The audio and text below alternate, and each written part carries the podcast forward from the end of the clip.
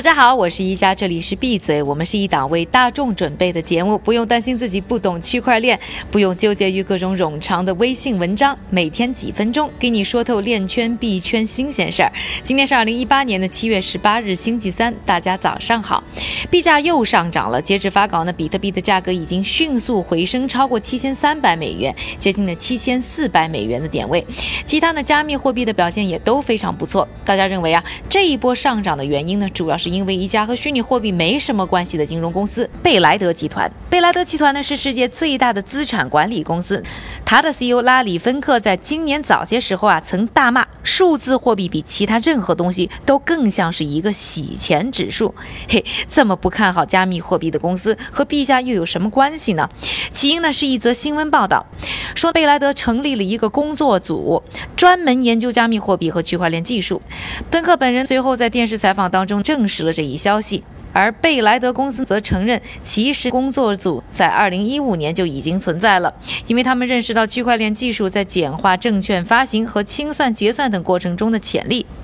不过呢，芬克似乎依然对于数字货币没什么好感，在采访的同时还表示，目前还没有任何的客户对投资加密货币表达出任何的兴趣，而且也没有看到对加密货币的巨大需求。但是啊，哪怕是金融大佬只是默默关注，币价也是应声大涨，不少人还是。是认为啊，贝莱德公司能去探索区块链技术就已经很有意义，因为这可能就象征着大量的机构资金很快就可能会进场了。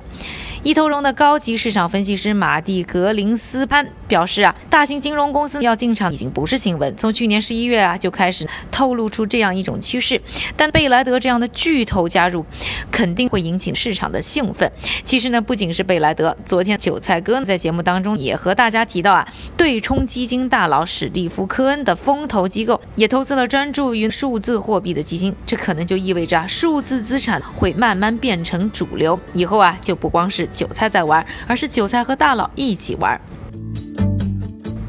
今天要和大家探讨的第二个话题呢，首先想跟大家问一个问题，就是比特币能买什么？可能不少人已经发现了，比特币的交易费在去年大涨之后呢，越来越少人用比特币进行支付。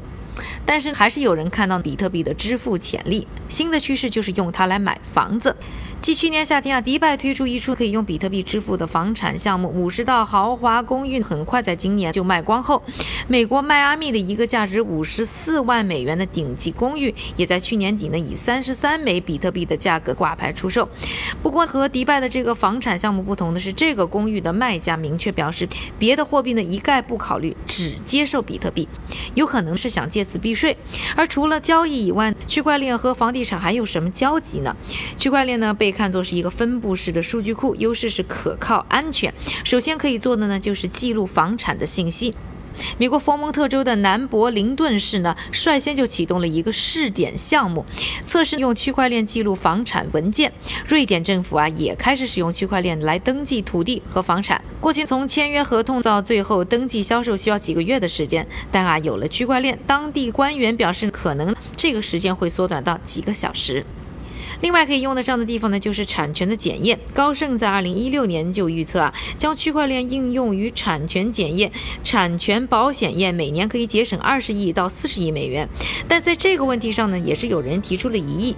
美国土地所有权协会的主席史蒂芬戴就说，有效的记录文件呢，只是一方面，牵扯到房产的文件方面还有很多。比如说契约啦、贷款啦、租赁啦、法律说明等等，都会影响到房产的所有权，会分散在链上，而不是在一个文件上反映，所以没有想象的那么的方便。另外呢，目前的数字分类账还不能够发现伪造品，也不能识别那些抵押冻结的房子，而这些缺陷呢，可能最终都会让产权无法进行销售。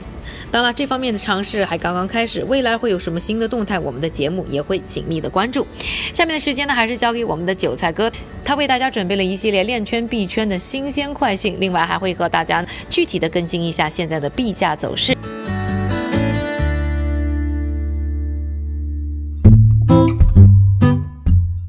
好的，感谢一加。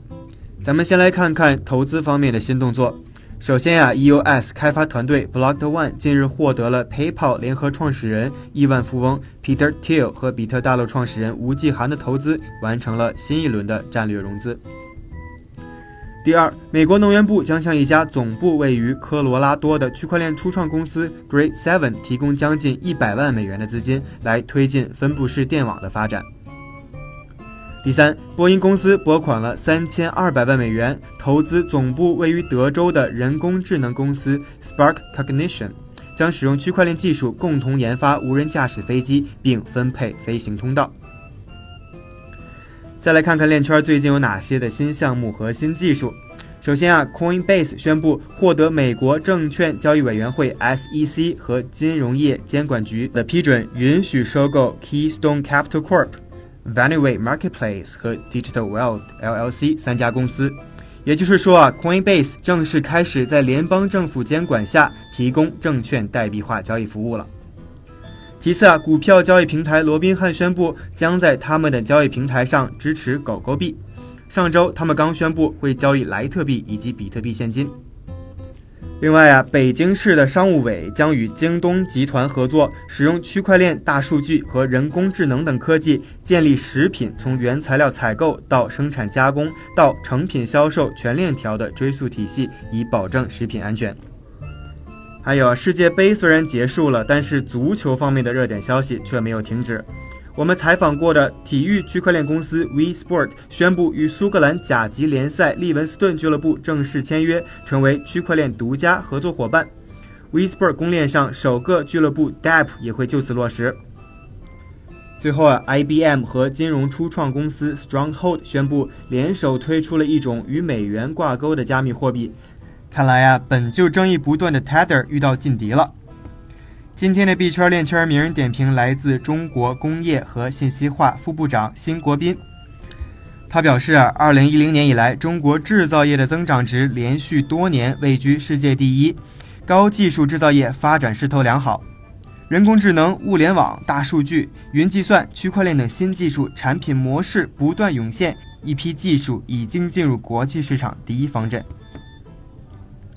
最后再来给大家说一说今天的币价走势。根据 Coin Market Cap 的数据，截至北京时间七月十八日零点的二十四个小时里，排名前一百的数字货币现在全面上涨，其中涨幅最高的是 VR 领域的区块链公司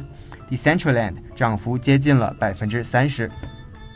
感谢韭菜的分享，也感谢各位的收听，我是宜家，明天和我继续一起闭嘴。